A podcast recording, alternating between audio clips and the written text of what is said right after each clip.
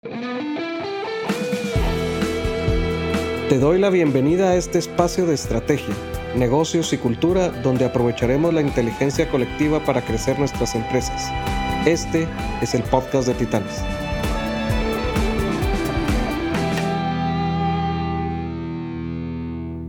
Bienvenidos todos a este nuevo episodio de los podcasts de Alagis. Eh, el día de hoy tengo el gran gusto de tener a un amigo y a un empresario y CEO que yo admiro muchísimo, Mario Tejada. Mario eh, ha desempeñado durante muchísimos años diferentes funciones, ha dirigido distintos giros de negocios y ha hecho cosas extraordinarias, uh, turnarounds en, en industrias difíciles, industrias con mucha complejidad y um, hemos trabajado algunas cosas juntos, pero principalmente le ha aprendido mucho Mario durante esta trayectoria que tiene. Así que, eh, Mario, bienvenido a este espacio. Nosotros creemos en la inteligencia colectiva. ¿A qué me refiero con eso? Quiere decir que todos pues estamos en este camino empresarial. Algunos hay cosas que nos han funcionado, cosas que no nos han funcionado, pero si unimos todo este conocimiento eh, y lo compartimos, seguro que vamos a cortar el camino para muchos empresarios que podamos alcanzar cosas grandes. Así que bienvenido a tu casa y me gustaría iniciar eh, conociendo un poco más de ti. Háblanos un poco de dónde vienes, de tu experiencia y en qué momento estás ahora. José, antes que nada, mucho gusto, muchas gracias por la invitación de participar eh, en este programa. Eh, la verdad, muy, muy contento de ver antes que nada cómo has logrado eh, llegar a tanta gente para poder transmitir experiencias, como bien dices. Así que en todo esto cuenta 100% con mi apoyo, como lo hemos hecho estos años que hemos trabajado juntos. Bueno, para contar un poco, José, y, y la gente que nos escucha, eh, yo tengo de estar en el mundo empresarial ya aproximadamente 25, 28 años. Eh, de carrera ingeniería de sistemas, eh, pero bueno, la verdad que no hay una carrera específica que define una persona, más las experiencias.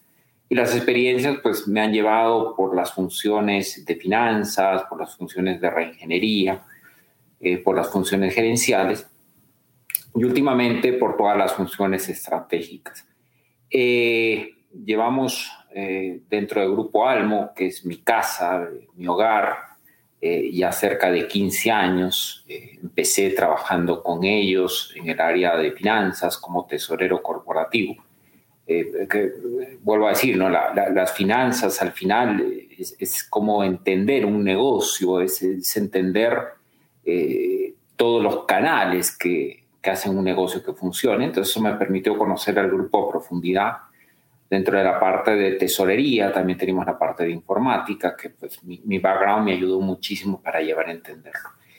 Eh, después me atreví, eh, con el apoyo de este, nuestro director de recursos humanos, Jorge Lewis, a entrar al lado eh, del negocio. Estuve dos años apoyando al grupo en un proyecto muy grande, de Pronet, de manejo de medios de pagos en Panamá. Eh, mi primera experiencia gestionando negocios completamente, ¿no? En toda un área holística de negocio, no solo en la parte financiera. Y fue una experiencia espectacular, que dicho sea de paso, pues, me ha ayudado mucho a sobrellevar momentos como los que estamos viviendo, porque el tema de incertidumbre era muy alto. Terminada esa etapa, entré a, a lo que es el core más grande de negocio, que es la parte logística, eh, dentro de la parte logística, cargo expreso en toda la región eh, y negocios de, freight forward por otros dos años. Eh, pareciera que hubiera sido una formación, pasé a la unidad de seguridad, ahí empezamos a trabajar juntos, José. Y como dices, este, tuve la oportunidad de transformar un poco lo que hacíamos ahí en seguridad. Estuvimos dos años también en la unidad de seguridad y después pasamos a la unidad de transporte de valores, también estuvimos otros dos años, participando en un proceso eh, muy, muy aleccionador, con muy buena experiencia de la desinversión en esta industria, que participamos en un proceso de venta a dos multinacionales muy grandes del transporte de valores en la región. Y pues después de todo este proceso me abrieron la oportunidad, eh, los dueños del grupo, a quienes estimo muchísimo, para dirigir el grupo en esta nueva etapa. Ya llevamos ya casi dos años también en esta nueva etapa. Y ahora José este, manejando el, barco en este océano ¿eh? sin, sin tener claro a dónde nos vamos a llevar y a dónde vamos a llegar, pero con mucho entusiasmo, José. Súper buenísimo, Mario. Muchas gracias. Interesante. El, vienes de, o sea, el, background me, me, gustó mucho lo que dijiste. El, la carrera no es lo que te define, sino lo que te define son las experiencias. Y fuiste expuesto a tesorería, finanzas, a. El, sistema se conoce mucho, los negocios, pero principalmente a dirigir estas unidades que eh, ahora abren la oportunidad de dirigir el grupo. En un momento, por supuesto, tú entraste a dirigir el grupo antes de lo que estamos viendo ahora pero es, una, eh, es un momento intenso, especialmente ustedes que tienen operaciones en toda la región, tienen operaciones en Centroamérica, han tenido operaciones en parte de Sudamérica. Y, bueno, e, esta, e, este tema ha sido eh, muy intenso para todos los empresarios.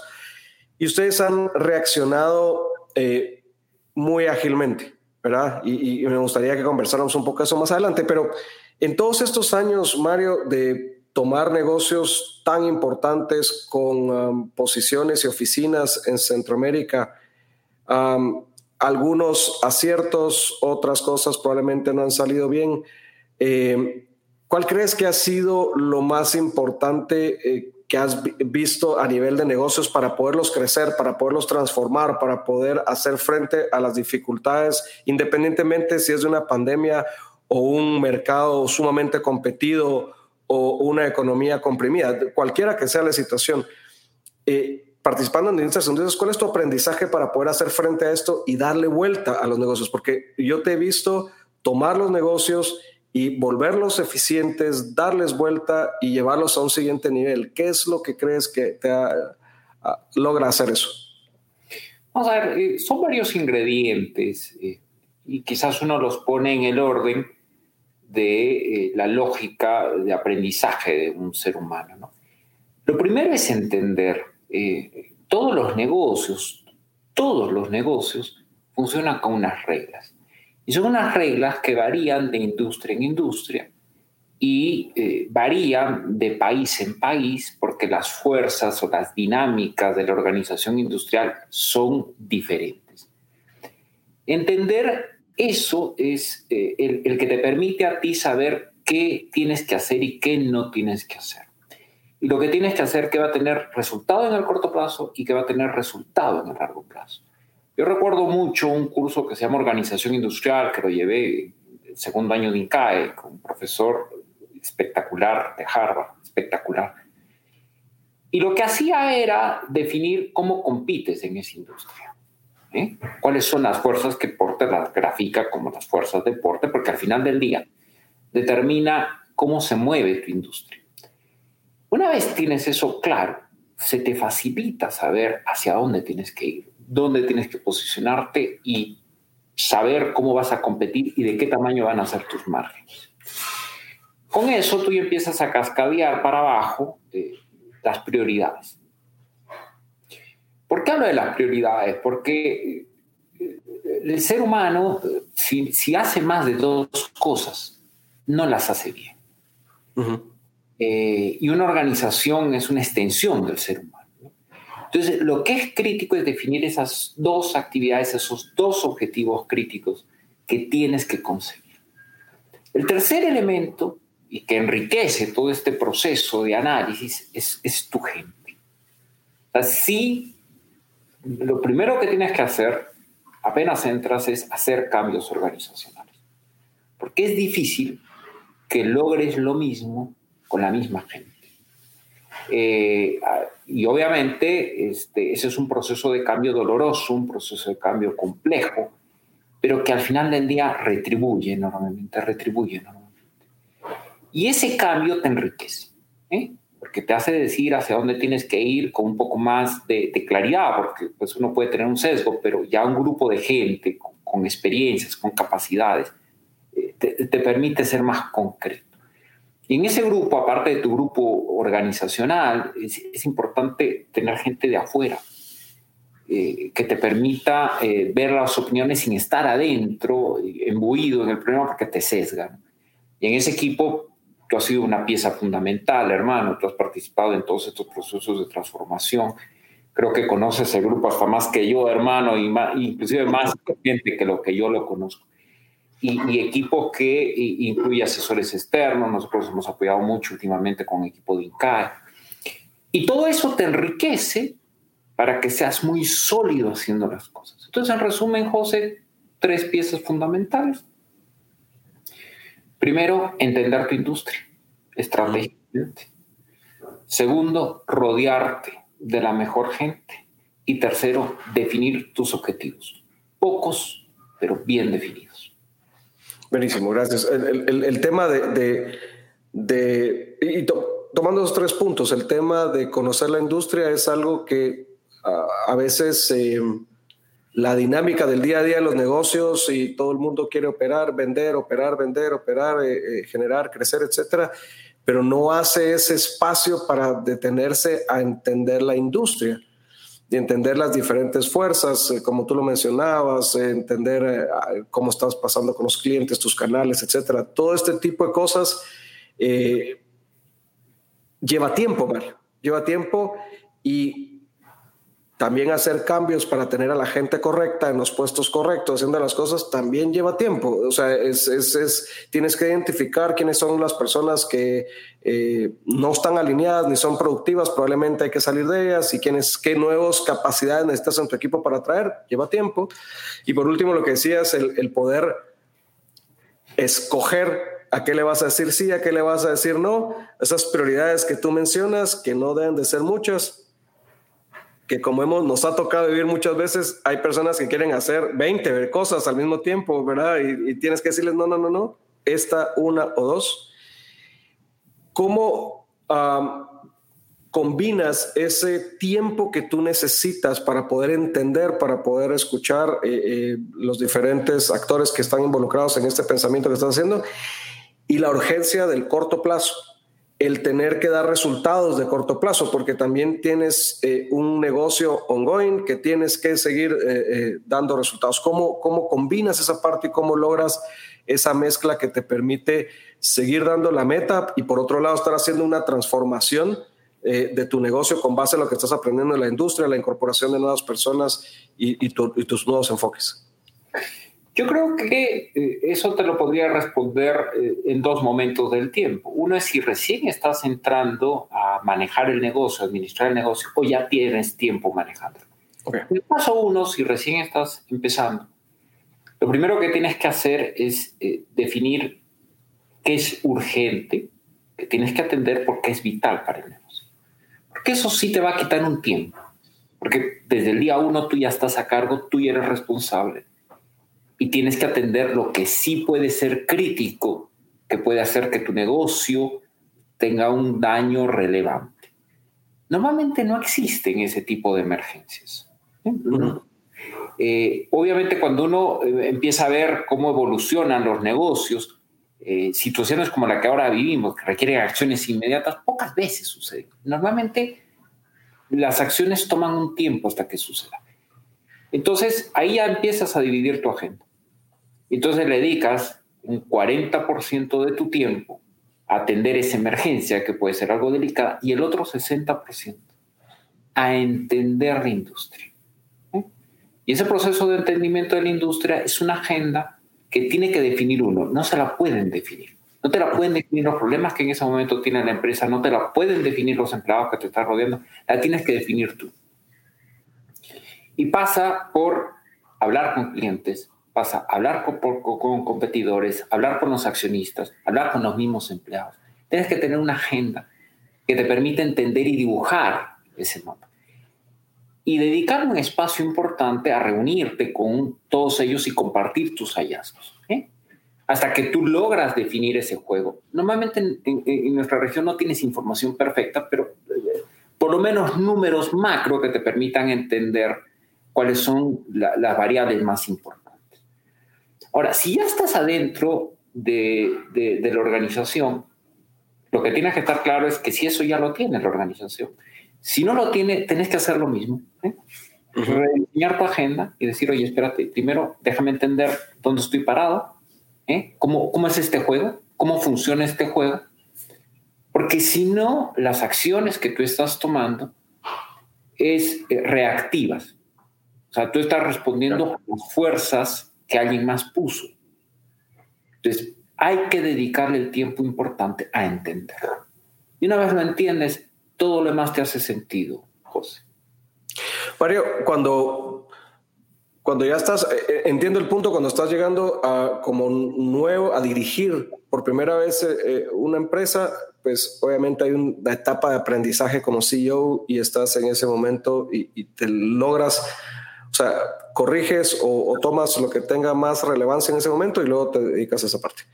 Pero lo que debe ser bastante complejo es que si tu negocio tiene una dinámica, tú ya estás adentro.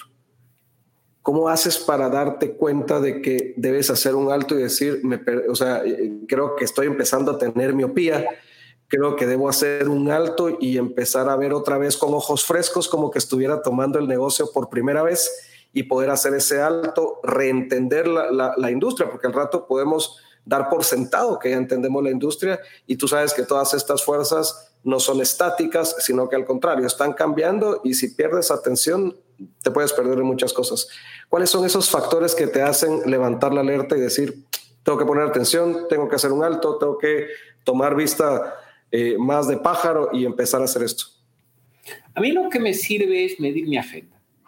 Es decir, si la mayor parte de mi agenda estoy haciendo cosas porque están sucediendo y yo tengo que reaccionar, estoy mal. Esa es la primera alerta. La agenda debería ser un 60, un 70%. Temas que nosotros definimos que tenemos que hacer. Eso te hace mostrar que efectivamente, o sea, tú estás participando activamente en el juego. No estás reaccionando al juego. Si la agenda es al revés, por más que creas que estás entendiendo la industria, eres una pieza más de la industria. No estás tú jugando el juego. Entonces, eso para mí me da un termómetro de qué tanto yo tengo el control de lo que realmente está pasando en la industria. Eso a mí me ayuda muchísimo para saber si es que yo estoy claro de las reglas de juego. Ok. O sea, quiere decir que si te encuentras a ti mismo ya más reaccionando, es, y más tiempo en tu agenda reaccionando es que ya no estás pensando, probablemente ya no estás estratégicamente, ya no estás haciendo tanto pensamiento estratégico, ya no estás definiendo tú, marcando la pauta de cómo quieres tú participar en, el, en la industria. Es correcto. Ahora, eh, cuando independientemente de los dos momentos, ya sea nuevo en el negocio o estás eh, ya participando eh, activamente, eh, y te das cuenta que eh, en este análisis hay que hacer un cambio, eh, ¿cuáles son los elementos importantes a tomar a cuenta en hacer un turnaround de tu empresa? Es decir, probablemente yo participaba con estos productos y servicios, esto lo voy a soltar, esto no lo voy a hacer. Ya hablamos que cambiar gente, obviamente definir prioridades, pero hay, hay muchas cosas que están entrelazadas que tienes que desarmar y poder decir, me voy a enfocar obviamente en personas, en el proceso, etcétera. ¿Cuáles son esas cosas que tú te enfocas a la hora de hacer un cambio para poderlo hacer tan rápido? Yo he, visto, digamos, hacer eh, para la magnitud de las empresas que has hecho los cambios, pues te ha llevado uno o dos años darle un cambio rápidamente. ¿Cuál, en, qué puntos tengo que poner atención? Aunque suena reiterativo, José, casi la receta es la misma de lo que hablamos. Es decir, lo primero tenés que tener claro de cómo funciona ese juego. Mientras no estés claro de cómo funciona ese juego, no va a haber cambio. ¿eh? Tú recordarás las visitas que teníamos con clientes. ¿eh? Vamos el avión y sentados horas y horas con clientes entendiendo ¿eh?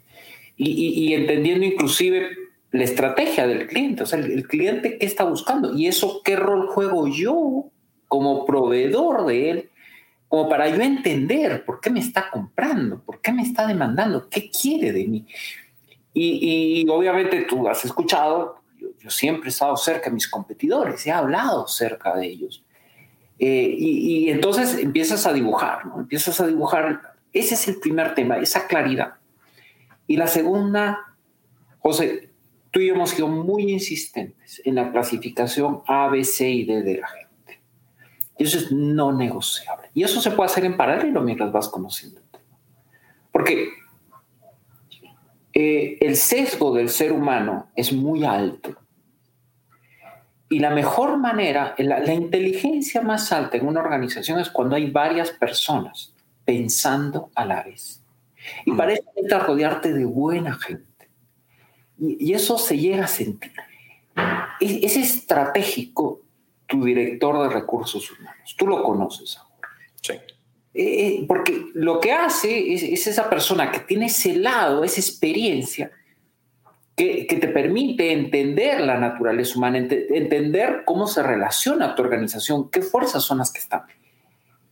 Y te ayuda en ese cambio. Porque quieras o no, tienes que cambiar, gente. Imposible que si quieres dar un turnaround sea con la misma gente. Es imposible. Entonces necesitas un gran aliado en el lado de recursos humanos. Y tercero, ejecutar. Y para ejecutar tienes que tener una metodología, tienes que tener objetivos claros.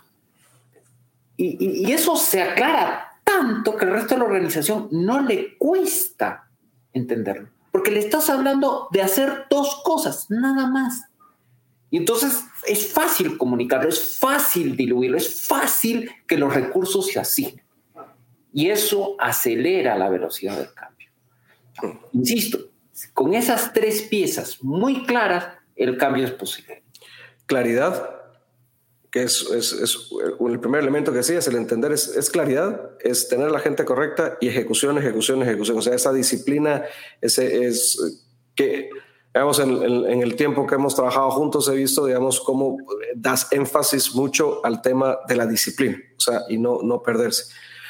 Ahora, eh, y, solo antes de entrar al otro, me, me, gusta mucho lo que hablas de no es solo entender al cliente, sino que tengo que entender al cliente de mi cliente. O sea, también, o sea, es, no es solo el tema de te voy a conversar para ver cómo te vendo más, sino que voy a entenderte para ver cómo te puedo ayudar a que sigas haciendo más negocios, cómo te puedo ayudar a que sigas creciendo, porque eso quiera que no, eh, nos beneficia a ambos porque tú eres el, cliente.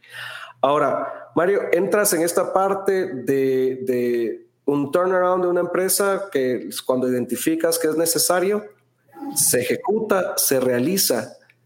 ¿Cómo logras tú que una empresa, una vez pasó por este proceso, se mantenga vigente y se mantenga, eh, digamos, entiendo el tiempo que le dedicas tú viendo en tu agenda, pero ¿cómo, cómo el resto de la organización se mantiene ya en esta nueva eh, espiral de productividad, de enfoque a la industria, sin que haya que volver a hacer otro turnaround en otro momento, ¿verdad? Sino cómo la mantienes vigente en, esta, en este cambio que has hecho contención, José. Es decir, yo tuve un jefe, como sabes, yo trabajé para una eléctrica un, tiempo.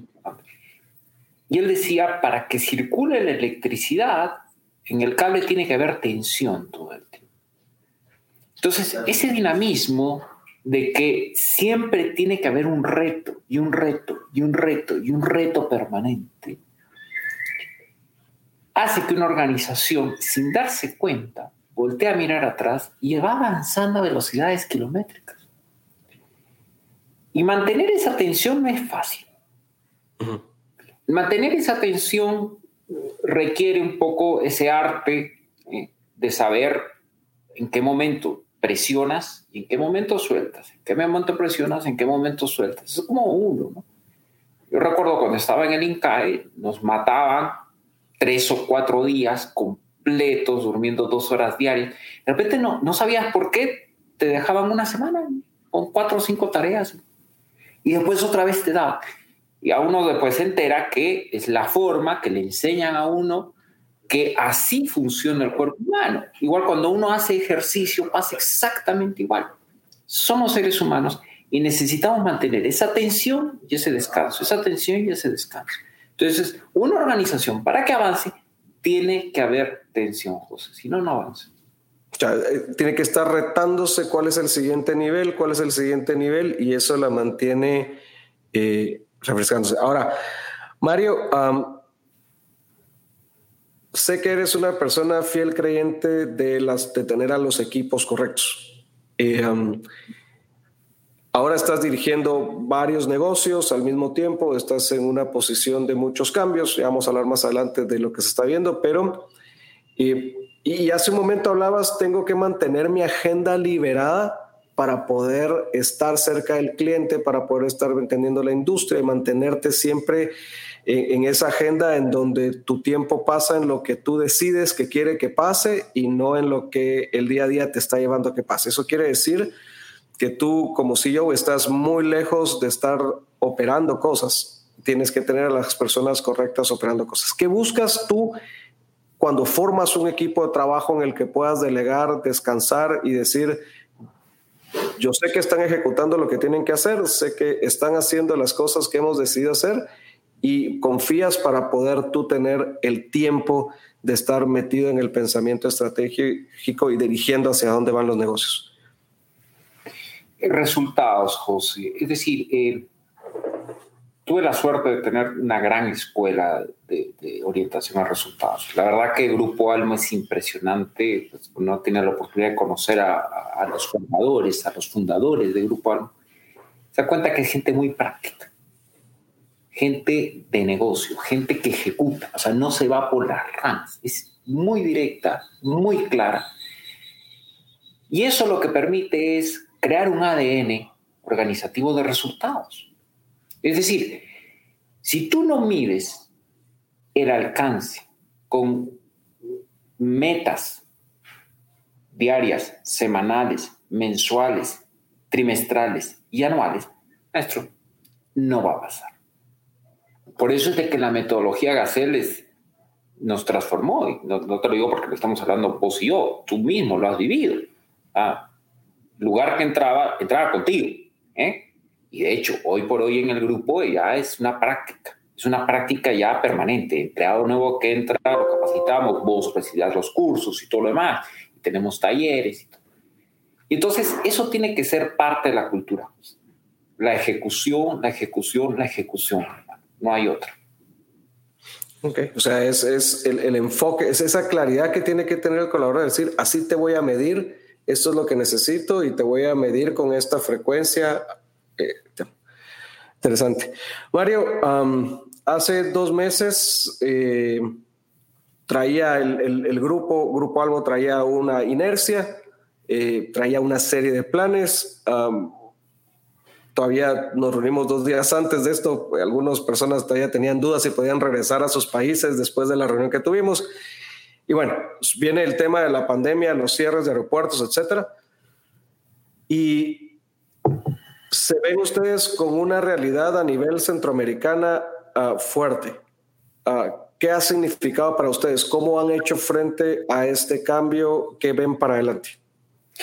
Mira, José, eh, definitivamente eh, esto ha caído diferente a cada persona, ¿eh? o, cada industria, cada empresa, no hay una regla.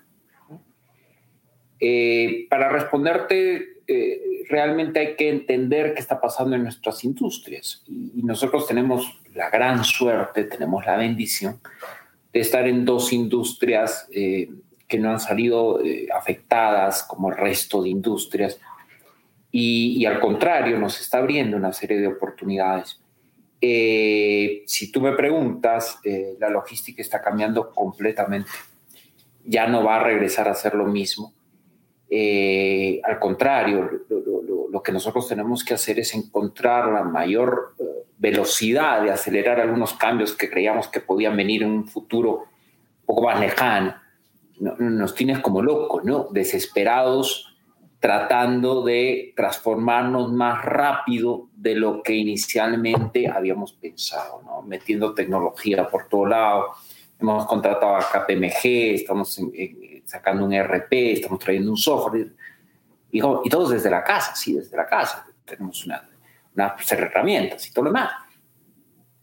Y por otro lado está la industria de seguridad, que es una industria, el tema de seguridad es un tema que no se ha visto tan afectado, se va a ver más afectado, no tanto porque la inseguridad vaya a bajar, de hecho la, el problema de seguridad va a aumentar, va a aumentar enormemente.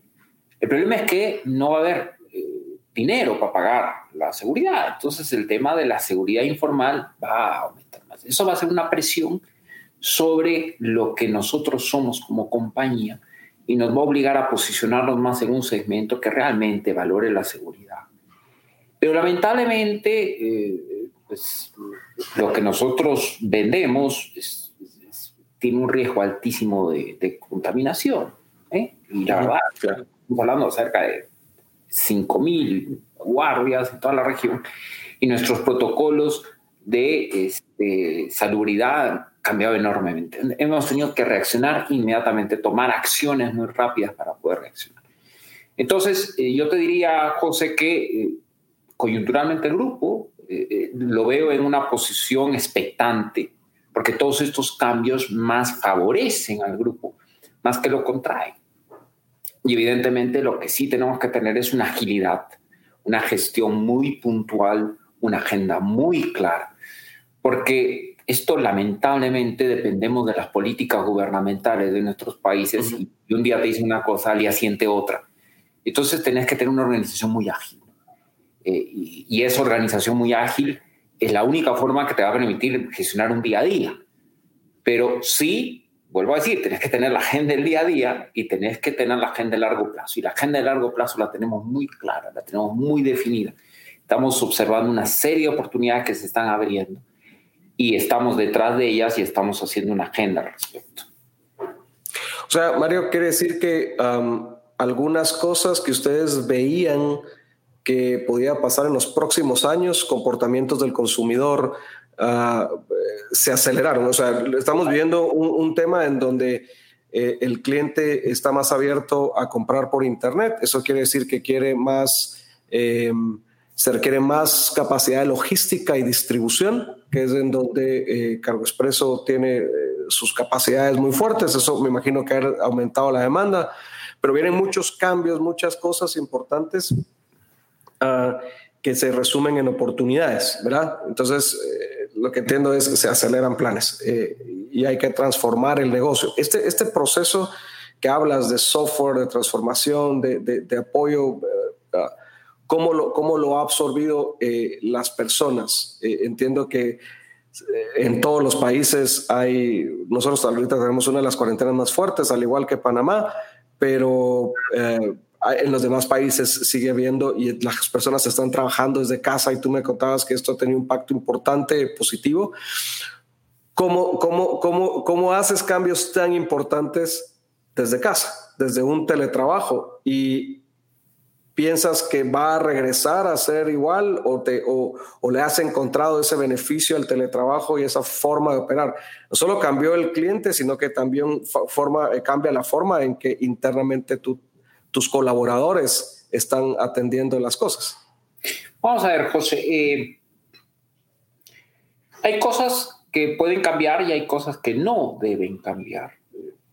Nosotros en, Cargo Expreso, en los tres países más grandes que operamos con honor, hemos tenido una avalancha de demanda y, obviamente nuestra capacidad no, no, no sale de los árboles. Entonces, el problema de servicios se ha afectado enormemente, eh, por más que nosotros quisiéramos eh, empezar a producir tasas de servicio como las que teníamos, hay una curva de aprendizaje. Hay eh, nuestra capacidad, tanto en vehículos como en tecnología, como en gente, todo estaba colapsado. Ese tipo de cosas hay que hacerlo en el lugar. La gente tiene que ir, tiene que estar físicamente ahí tiene que estar en contacto con la realidad. Eso no va a cambiar. Y, lo mismo nos pasa con el tema de seguridad. Hay una parte que no puede cambiar porque es estar cerca de lo que haces. Pero hay una parte que se está transformando completamente, José. Eh, como yo veo es que el tema ya no es un tema de teletrabajo únicamente, es un tema de disponibilidad de talento ilimitado. Es decir, los que estamos de alguna manera confinados, hemos visto cómo todas nuestras agendas se han mezclado. Y la única manera de poner orden a esto ha sido siendo muy estrictos con la metodología de Gaceles, Reuniones estas, reuniones estas, reuniones estas.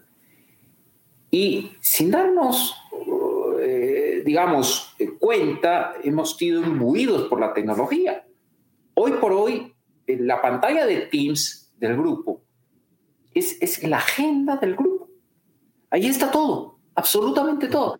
Y entonces uno cuando empieza a ver está la agenda tal, la agenda tal, tal actividad, tal actividad, tal actividad. Y es una productividad impresionante. O sea, termina una reunión, empieza otra, empieza otra, empieza otra. Entonces, te das cuenta que la productividad que tú estás teniendo del trabajo remoto es altísima. Altísima. Y uno agarra y dice, oye, pero está remoto. No, no, no. No tiene nada malo estar remoto. Creo que mucho de lo que hemos hecho en el grupo no lo hubiéramos hecho físicamente estando ahí. Entonces hemos aprendido que todo este cambio tecnológico está para quedarse. Estos niveles de productividad que hemos llegado no los vamos a bajar. No los vamos a bajar. Es más, los vamos a intensificar. Entonces ya estamos haciendo una transformación bastante grande. Probablemente el, tema de oficina cambie radicalmente y, por más que me digan que ya regresamos todos o podemos regresar todos a la oficina, no vamos a regresar todos porque el grado de productividad que estamos agarrando no lo vamos a cambiar. Entonces, si tú me preguntas, hay esa dicotomía, José, hay que saber qué cosas sí tienes que regresar, porque son cosas que tienes que estar ahí, y qué cosas ya cambiaron. Y esas que cambiaron, cambiaron para siempre, José, ya no van a regresar. Genial. O sea, ah, entiendo, digamos, por ejemplo, todo lo que es la mano de obra necesaria para hacer el delivery del servicio, etcétera, pues obviamente dependiendo de la naturaleza y en el caso de ustedes en los dos negocios principales, pues es física en muchos de los casos. Y la otra está eh, este cambio de que ha hecho que eh, aumente la productividad. De hecho, es un fenómeno sumamente interesante, Mario, porque al principio, hace años o hace incluso meses, le planteabas a alguien, algunas empresas, la posibilidad de hacer esto y era un temor de que se te caiga la productividad. O sea, en el sentido de decir, es que si los mando, eh, cómo los mido, eh, cómo, cómo eh, veo que estén trabajando. Y el problema de productividad no es un tema de si te estoy viendo o no. El problema de productividad es un tema de objetivos, resultados, disciplinas, medidores, KPIs. Entonces, ya sea que estés en tu casa que estés aquí, o sea, y, ustedes que traían eh, esa disciplina de tener eh, métricas y de tener un ritmo de reuniones para estar comunicados y medirse, los hizo adaptarse fácilmente. Pero hemos visto nosotros, y comparto contigo, que cada vez estos modelos son mucho más productivos. Bueno, de cara, de cara al futuro, eh, con esta realidad que tenemos ahora, ya, ya, no lo podemos llamar ni siquiera nuevo normal, ya es, es una realidad esto que estamos viendo. Uh, ¿Qué ves que viene? ¿Qué, qué, como empresarios o como ejecutivos de negocios o, o, o miembros de, de, la comunidad empresarial, qué tenemos que tomar en cuenta desde tu perspectiva para no solo estar pensando en el modo sobrevivencia o cómo darle continuidad al negocio, sino para cómo podemos aprovechar estas oportunidades que, como tú bien dices, o sea, ah, hubo complejidad en alguna forma de prestar servicios, pero hay muchas oportunidades que se están abriendo y que se pueden aprovechar dependiendo del tipo de industria. Y cómo podemos estar frente a esto para, para dejar este modo de sobrevivencia e irnos hacia aprovechar, hacia prosperar en, en, en la economía que se formó a raíz de todo esto. Lo primero, José, yo, yo, yo lo que aconsejaría es que ahora más que nunca hay que leer. Eh, hay que entender qué está haciendo el ser humano como especie para manejar este problema. Porque eso va a marcar tendencias que van a ser definitivas. Y a mí me ayuda muchísimo The Economist, The Washington Post, distintos podcasts. ¿eh? Eh, conversar eh, con, bastante gente que, conoce mucho la academia y todo lo demás. Porque eso te permite entender eh, en qué mundo vas a empezar a vivir. Y, llegar a entender no solo el tema de tu propia industria, sino en, general, ¿no? todos esos cambios que se están dando, porque las cosas no van a ser las que siempre han sido. Y no estamos hablando específicamente de que superada el virus las cosas van a ser las mismas. ¿no? Estamos hablando que aquí hay un reacomodo de todo tipo. Y personalmente eh, soy muy optimista de la región centroamericana. Eh, y, hay lógica, ¿no? Lamentablemente para el mundo eh, está habiendo un retroceso, ¿no? O sea, cuando deberías como especie integrarte más en, algo más global y, y, ir cada vez más funcionando como una, una sola especie, se va a reducir esa globalización. Y, coyuntura de la que no sería lo mejor para nosotros como humanidad, nos va a retrasar unos años, pero como Centroamérica es una gran oportunidad. Una gran oportunidad porque la potencia más grande del mundo, o probablemente la, entre la primera y la segunda potencia más grande del mundo, estamos de vecinos. Y toda esta política va a ser de que ellos van a empezar a tratar de acercar sus aparatos productivos menos dependientes de China. Entonces van a empezar a mirarnos a nosotros más cerca. Otra fuerza que va a ser muy grande es el tema migratorio. El tema migratorio, no solo por el tema del virus, sino en general, por la necesidad de recuperación económica, van a mirar más hacia adentro. Y obviamente lo que van a tratar de buscarnos a nosotros es que seamos autosuficientes y que nosotros seamos un polo de desarrollo para que nosotros no tengamos que crearles a ellos un problema o migratorio o de narcotráfico y todo eso. Entonces, nos van a volver a mirar como un, un, potencial de crecimiento. Y eso va a abrir las puertas. Obviamente cada país va a manejarlo diferente. Creo que Costa Rica está muy bien posicionado, muy bien posicionado para meter más tecnología.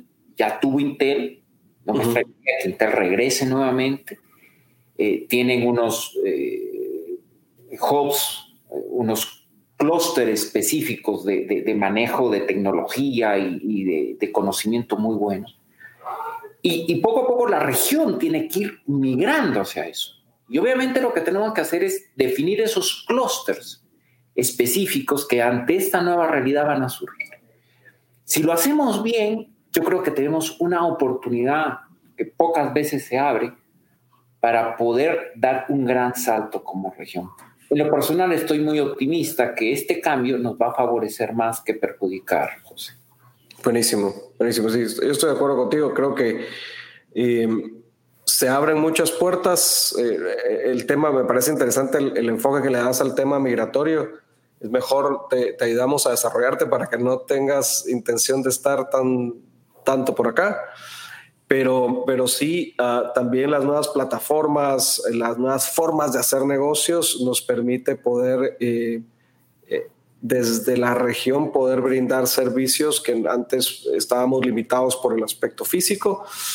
Creo que vamos a ser empresas más lean, más livianas, empresas mucho más eficientes. Creo que, eh, no sé si, si, si, lo has visto, seguramente sí a veces nos dábamos algunos lujos en las empresas de tener ineficiencias que hoy eh, esta situación las ha hecho brotar y decir, esto no lo necesito, eh, esta posición está además, eh, este, este servicio no me es rentable, no lo voy a dar. Entonces, hay muchas decisiones importantes. Entonces, el ser livianos también nos permite ser mucho más ágiles. Ahora, de cara a todas estas oportunidades, Mario, como empresarios o como CEOs o como dueños de empresa, independientemente en la figura que estemos, ¿cuál debería ser nuestro foco en este momento? Eh, ¿Cuál debería ser esa, mm, eh, ese espíritu que éramos de tener para poder aprovechar esas oportunidades? pues, dada esta, dada esta coyuntura, pues la agenda de emergencia está ocupando un poquito más de tiempo. Sí, sí, totalmente la velocidad con la que actúes influye muchísimo. Vuelvo a decir, o sea, los temas eh, de emergencia son aquellos que pueden tener cambios estructurales en tu industria y en tu compañía. Entonces, todo esto está haciendo que esa agenda de emergencia amplíe. Y entonces, uno lo que tiene que hacer es dedicarle su tiempo a atender esos temas prioritarios. ¿eh? Y probablemente con un poco más de tiempo que lo que antes le dedicaba. Pero sí, aunque parezca contraproducente, también es más demandante la otra agenda que dice de largo plazo hacia dónde vamos, hacia dónde va este tema. Porque se están abriendo oportunidades o están cambiando las bases sobre las que uno se paraba antes. Entonces, entre amenazas y oportunidades se abren las dos a la vez. Entonces, si uno no tiene la capacidad de ver qué puede pasar o ver qué tienes que hacer, porque esto cambió y cambió de manera definitiva, la agenda de corto plazo te va a permitir llegar hasta justo la orilla y ahí vas a quedar, porque no viste lo que venía más y eso puede ser todavía más complicado que la agenda de corto plazo. Y esa otra agenda ya no la puedes hacer solo la otra agenda sí tienes que involucrar a más gente, tenés que involucrar a consultores, tenés que involucrar a otros, porque nadie sabe, pero uno se puede hacer una idea con el conocimiento colectivo. Entonces, ahora más que nunca, aunque parezca contraproducente, que la gente ahorra en consultores, hay que ahorrar en consultores que no aportan pero en aquellos que te dan un valor agregado, con los cuales tú puedes interactuar, con los que tú puedes manejar, con los que tú puedes hablar, tienen que estar al lado tuyo. ¿eh? Nosotros trabajamos contigo, trabajamos con la gente de CAVI, trabajamos con la gente de INCAE, y, interactuamos de forma frecuente para entender ese futuro. Y cada vez lo vemos más claro, cada vez lo, lo, lo sentimos. Y entonces a eso ya más claro, otra vez, vuelve a objetivos, vuelve a planes, buena tarea, y el barco camina solo.